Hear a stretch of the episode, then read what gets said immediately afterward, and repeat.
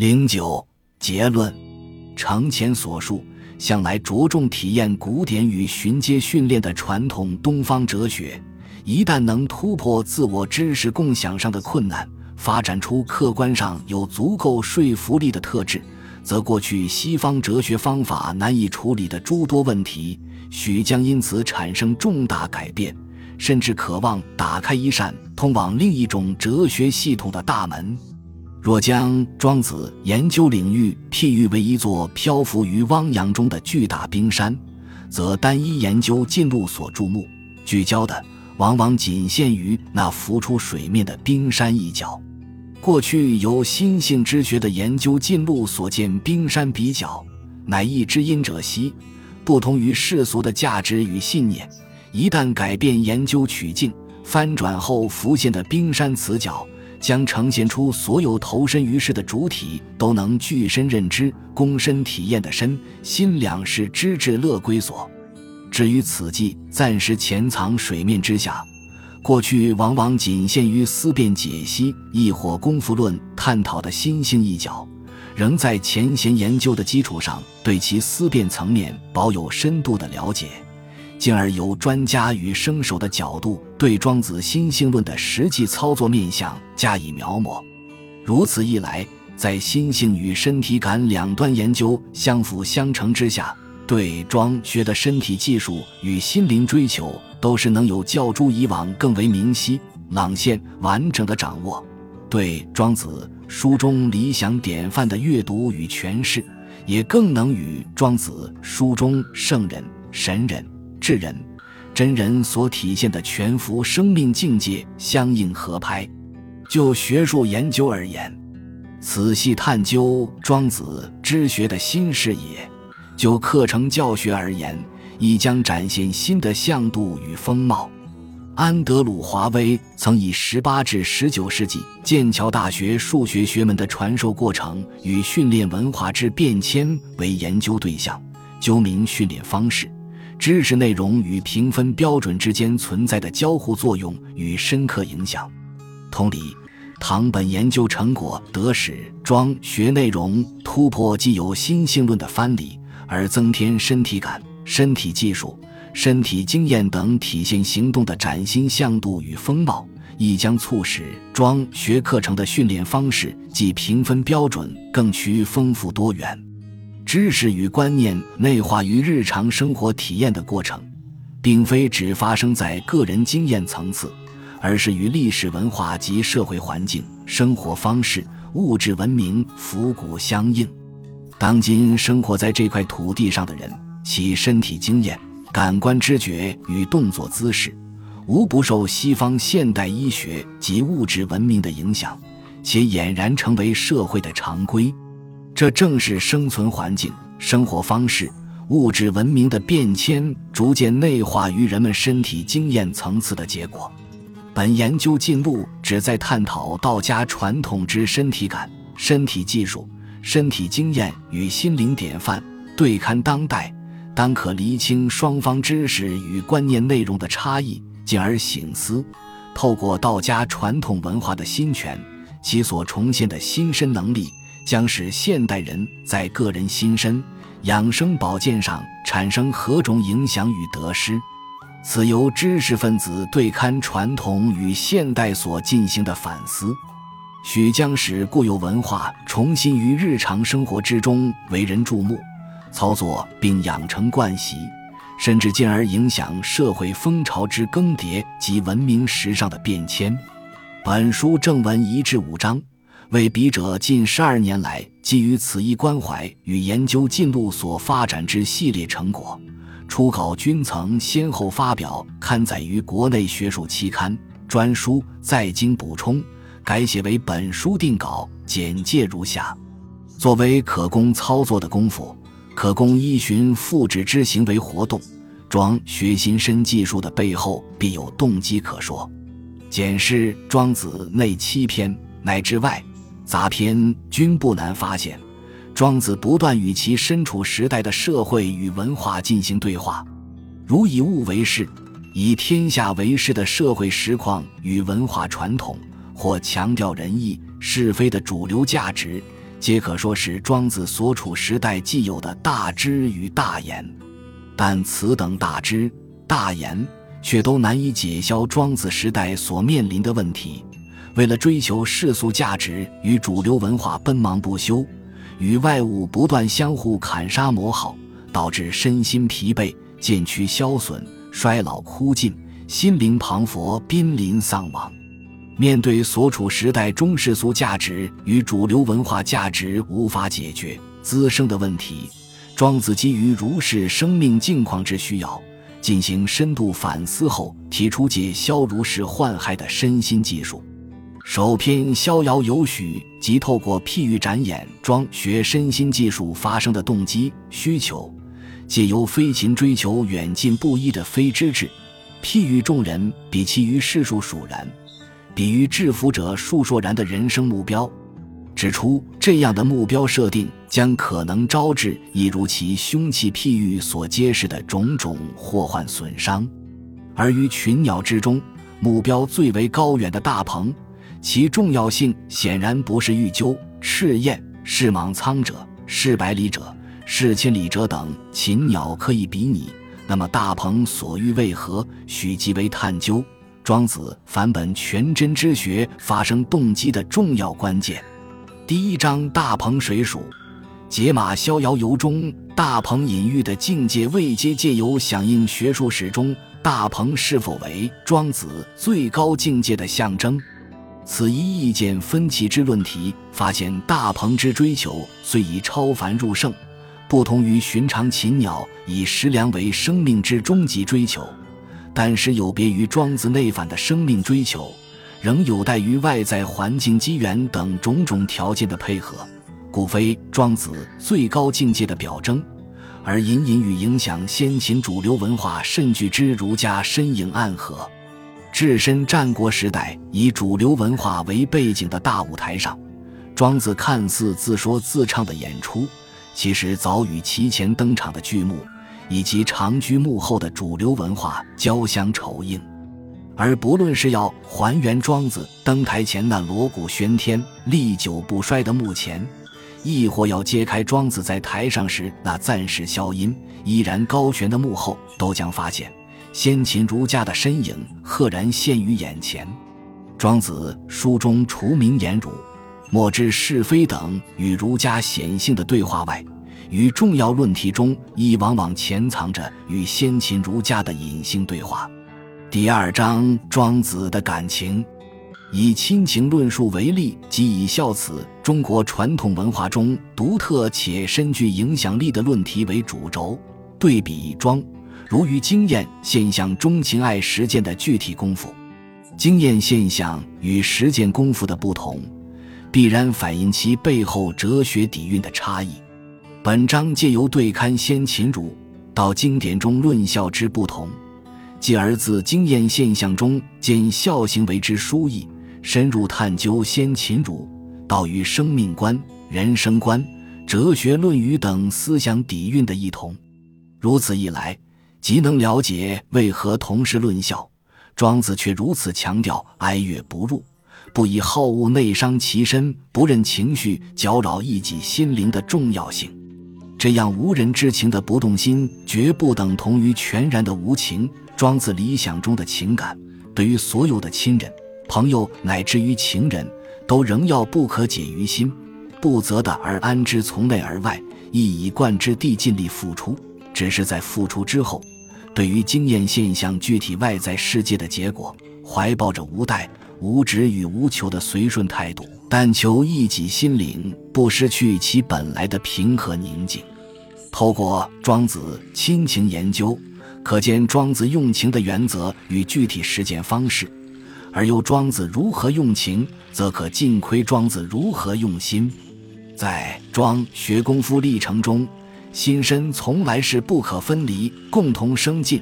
一次到位的功夫与境界，是以此一游。庄子亲情发掘庄子用情用心的研究，当有助于对庄子身心修炼的了解，而练就庄子书中专家身体感的必要环节与充要条件，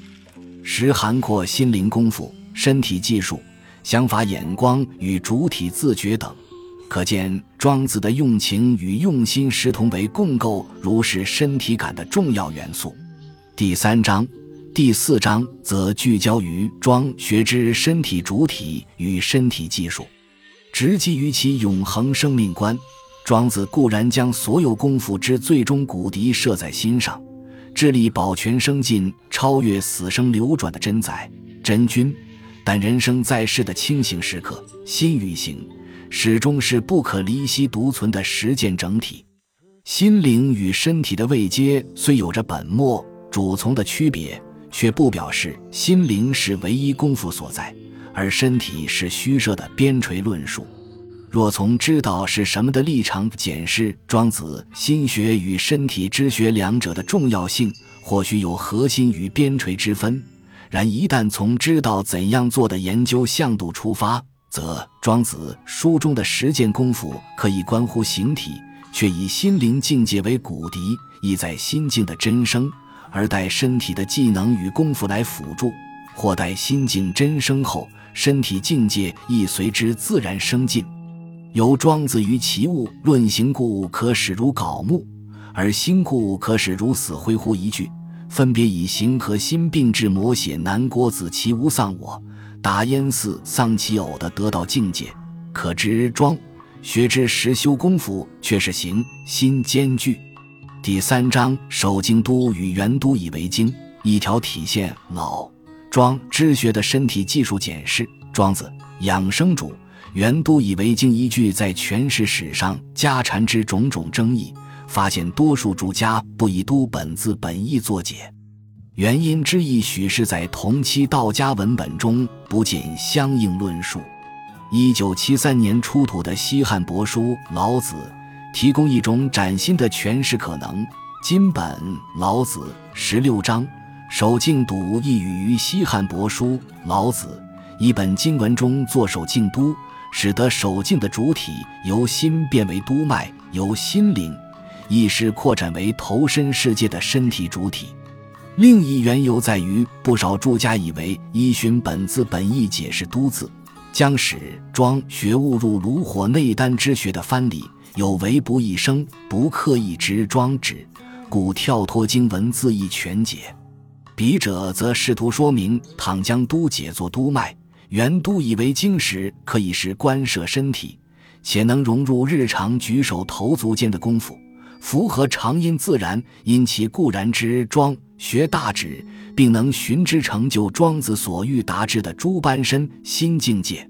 笔者并借由 Marcel Moss 身体的技术概念指出，元都以为经乃是受到社会文化的浸润与影响，可经传授及研习而获知的身体实践。然而，元都以为经作为庄子身体技术之初阶，却于庄子文本与历代注解均未见具体姿势、动作细节与操作方法。面对此一看似混沌、不知如何切实建履的身体技术，笔者乃及时代晚出、地域迥异，但同样以延展、保持身体纵轴笔直树立为基本身体原则的太极拳与皮拉提斯。对元都以为经这项身体技术做格义，透过太极拳之基本操作策略，顶头悬、竖起脊梁、腰如车轴、腰为道等想象指令，以及皮拉提斯身体中心线的现代生理学权益，将元都以为经化为一有方法可循、可具体落实的身体技术。如此，对于具体操作方法的解释，将赋予元都以为经更具生命意义的内涵，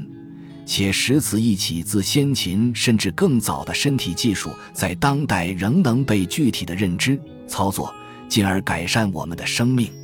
元都以为经作为庄子身体技术之初阶，是最初要达成的目标。一旦能体现元都以为经，便踏上庄子。书中身体技术的第一阶将转以真于形如槁木为进阶目标。第四章槁木与轻身，庄子著书，诗人具身认知，一家辩证的跨界讨论及聚焦探讨形如槁木体现的身体形状是何等模样，又需透过什么样的身体技术才能真挚？爬书历代著书虽隐然显示形如槁木作为身体技术的可能，却难具以建构具体功夫措施。由于研究目的在于具体了解一名生手如何成为形如槁木专家，为进一步厘清庄子形如槁木堕肢体离形身体技术可能的具体面貌与操作方法，是需借助著书传统以外的其他途径。庄子大宗师指出，有真人而后有真知，而真人几息，则跨越历史纵轴中不同的时代与文化领域。拣选曾从生手成为专家的真人经验与相关论述，恐属不得不然。笔者乃将形如槁木像征置于更广阔的文化域中，检视诗歌中相关身如槁木的身体感书写，从而发现诗人即用槁木所状写的实为易轻盈的正向身体感受。诗人并指出，除了仙道、药饵外，更能透过解消千念记挂。抛却对俗情利名的执着，进而登上望、不知、不觉乃至一气的身轻功夫阶梯，最终获至虚空的身体感。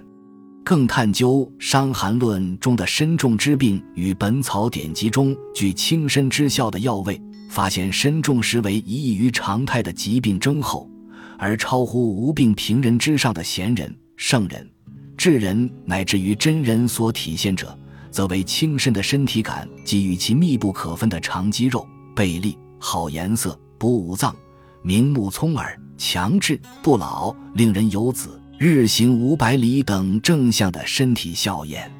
透过如是广度的研究，反复检视在各文化领域中的轻身论述，我们固然无法确知与庄子一时一代的历代诗人体验。一书描述是否即为形如槁木身体是修功夫的原貌，但确实发现，庄子形如槁木此一象征是如何为后世所理解、实践操作，如何开展出为历代诗人所体会、书写并深植于传统医学论述中的亲身身体感与修炼功夫传统。第五章，当庄子遇见 Till Ben Shahar，庄子的快乐学成，兼论情境。情绪与身体感的关系，则针对时代社会下人们普遍面对的问题，与西方正向心理学进行跨越文化学科的横向对话。当代西方正向心理学的兴起，乃是为了因应情绪破产与忧郁症罹患率攀升等时代课题。其代表学者塔尔。班夏哈结合弗洛伊德的享乐理论与法兰克以追求意义为人类行为之主要驱动力的理论，提出其快乐理论。然而，班绍哈尔虽自称其适用对象有其局限，却认为中国、印度乃至于古希腊的往圣先贤均未能提供快乐秘诀。本章即以当代西方正向心理学所致力研究的人类最佳心理运作状态为快乐之定义，深入探讨庄子书中的快乐学程，试图寻访一条更为稳固、普遍，甚至更加易达的快乐之道。于二千年前战火频仍的战国，社会动荡不安，如何保身全生，获得不假外求？稳定恒长的真正快乐，正是庄子思想起源的核心课题。本章试图透过譬喻一马进行庄子快乐理论的爬书，发现庄子透过凶器、禽鸟、树等譬喻群组，说明人若执着于向外追逐世俗及主流文化标举的正，难免遭逢种种苦患害伤；反之，若目标是归零内返。将生命核心价值内反于一己心身，而虽看似无所可用，却能免于凶器外物之伤，并能如庄子书中描绘的众多诚意达道之职人，虽仅是工作或日常职业为其生活之寄托，但因外在可见的工作专业，本为内在不可见、难以测度之生命境界与现实情境中的投影。故能据以评估一己心身境界之进退消长达标与否，庞佛是金石般以此辅成提升一己生命境界之终极追求。而本于心身境界的升进，庄子之徒皆因此能在各自的职场或专业领域中达到常人难以企及的成就。庄子并肯定人贤其自取的主体性，提供生手到专家的功夫阶梯。于心、身双方均揭示了所欲达到的目标与可供依循操作之功夫，带领读者透过改变用心及身体的惯习，致力于一己心身能力之长养提升。将原本为情境所成的状态，转为能驾驭所投身的现实情景，泰然面对生命中原本可能使情绪搅扰、身体疲惫的现实逆境。对比 Till b e n s h a h a r 的快乐理论，则可见，庄学修炼所获之之乐，使远较心理学语汇下恒定快乐的意涵更为丰富、厚实、稳定且超越，已不单只是一种心理状态。而是经由具体功夫修炼，使能贯通心、形、精、气、神整体，方能正成完遂的生命境界。附录收入《庄子成天地之正而欲六气之变心全》一篇。本文成于笔者转向庄子身体感，专家与生手研究进入之前，与本书研究取径固然有所殊异。但笔者对逍遥游成天地之正而于六气之变之全解，即与之并生的实践性味，实为衍生后续从生手迈向专家之庄子系列诠释的重要起点。而回顾个人研究时，笔者对庄子的浓郁兴趣，肇始于博士班时期修习张亨先生开设之以一学年单论庄子心学的先秦诸子论心课程，每于堂上深受前化启发，不自觉间并由之踏上日后庄子研究之路。本文即为笔者入游庄学藩篱后首发之作，系笔者后续庄子研究之起点。手法虽显生涩，却仍其中庄学功夫脉络中所欲真挚的核心骨笛，故收于附录，以纪念缘起。本集播放完毕，感谢您的收听，喜欢请订阅加关注，主页有更多精彩内容。